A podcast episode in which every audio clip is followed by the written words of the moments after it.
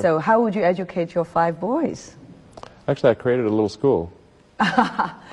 yeah. What kind of school? Could you describe to us? Sure. It's. I mean, it's small. It's only got 14 kids now, and it'll have 20 kids in in September.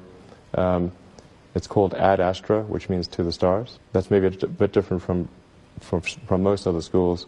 Is that there aren't any grades. There's no there's no like not grade one, grade two, grade three type of thing. And making all the children go in in the same grade at the same time, like an assembly line. I know. Um, you know, because some people love English or languages, some people love math, some people love music, and uh, and they have different abilities at different times. It makes more sense to, to cater the education to match their aptitudes and abilities. So I think that's one principle.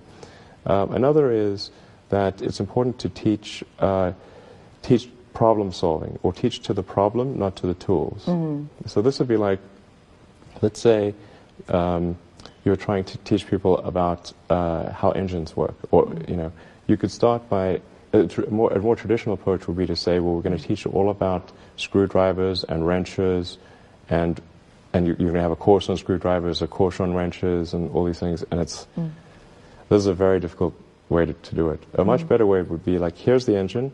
Now mm. let's take it apart. How are we going to take it apart? Oh, you need a mm. screwdriver. That's what the screwdriver is for. You need a wrench. That's what the wrench is for. Mm-hmm. Um, and then a very important thing happens, which is that the relevance of the tools becomes apparent.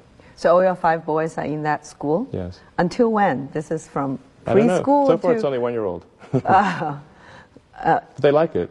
They like it? Yeah. And you want to keep them away from regular schools?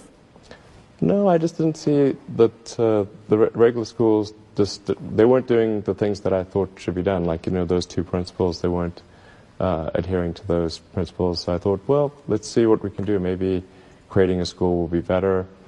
And um, I actually hired a teacher from the school they were at, who also agreed with me that there was a better way to do it. Have they surprised you in a way of their innovative thinking?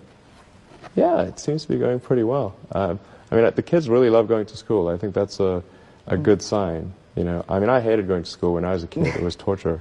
Um, so the fact that they, uh, like, they actually think vacations are too long. Like they want to go back to school. Wow. Yeah, exactly. That's weird. I know.